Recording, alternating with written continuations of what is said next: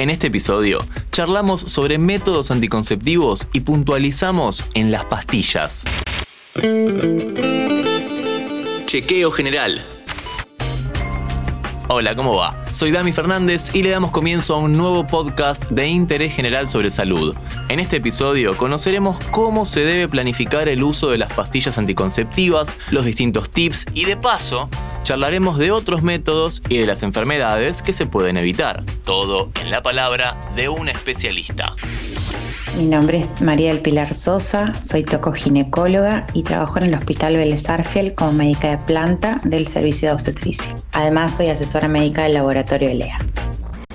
Bienvenida Pilar y gracias por sumarte. Lo primero que queremos saber es cómo se debe planificar el uso de las pastillas anticonceptivas. Cuando planificamos el inicio de la anticoncepción en la adolescencia, debemos tener en cuenta varios aspectos, ya que estamos hablando de un traje a medida el cual se va a confeccionar según cada paciente, como por ejemplo sus antecedentes, enfermedades que tiene o haya tenido, cirugías, su presión arterial, sus propias características, si realiza actividad física, su peso, su talla y el tipo de alimentación que lleva o si tiene alguna alergia alimentaria. Sus necesidades y deseos, ya sea por convicción, por experiencia propia o conocida, también es algo a tener en cuenta cuando elegimos el método, sobre todo para favorecer la adherencia al mismo. Lo ideal es que sea una decisión realizada en conjunto y sobre todo es muy importante fomentar el apoyo de la pastilla con el uso del preservativo para evitar infecciones de transmisión sexual. ¿Todas las pastillas anticonceptivas son iguales?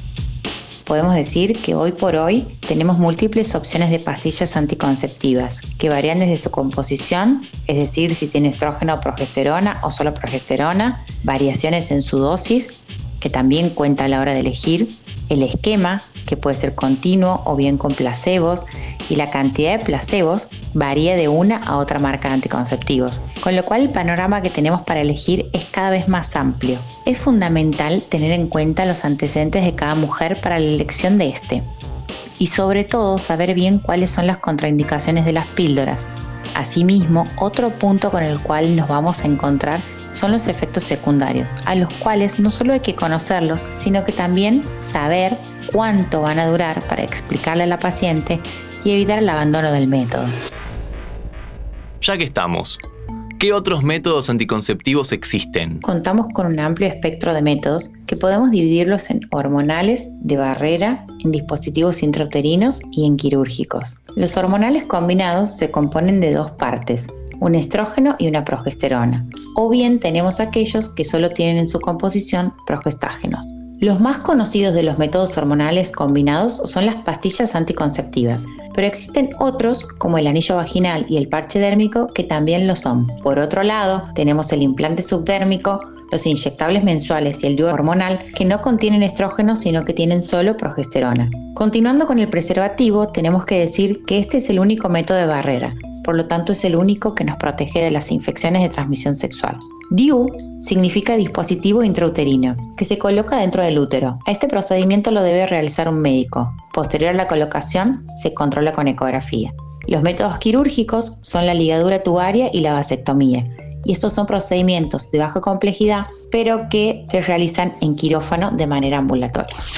¿Y qué podemos evitar con todas estas variantes que mencionaste? El virus del HPV, el HIV, los virus de la hepatitis B y C, el herpes genital que provoca lesiones dolorosas en la región de la vulva, pene y escroto. Todas estas enfermedades virales tienen en común que son crónicas. La sífilis, en donde el agente implicado es una bacteria, produce entre otras cosas lesiones en la piel, se transmite además en forma vertical, es decir, al recién nacido.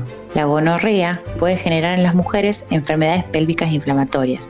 La clamidia es una bacteria intracelular y se relaciona con lesiones que afectan la fertilidad. La tricomona vaginal es un parásito que genera vulvovaginitis, caracterizado por flujo abundante y con mal olor. Todas estas tienen en común que se pueden tratar con antibióticos, pero no generamos inmunidad, con lo cual podemos volver a contagiarnos. En este episodio hablamos sobre anticonceptivos. Le agradecemos a María del Pilar Sosa que pasó 5 minutos por Interés General. ¿Querés auspiciar en Interés General Podcast? Escribinos a contacto arroba interésgeneral.com.ar.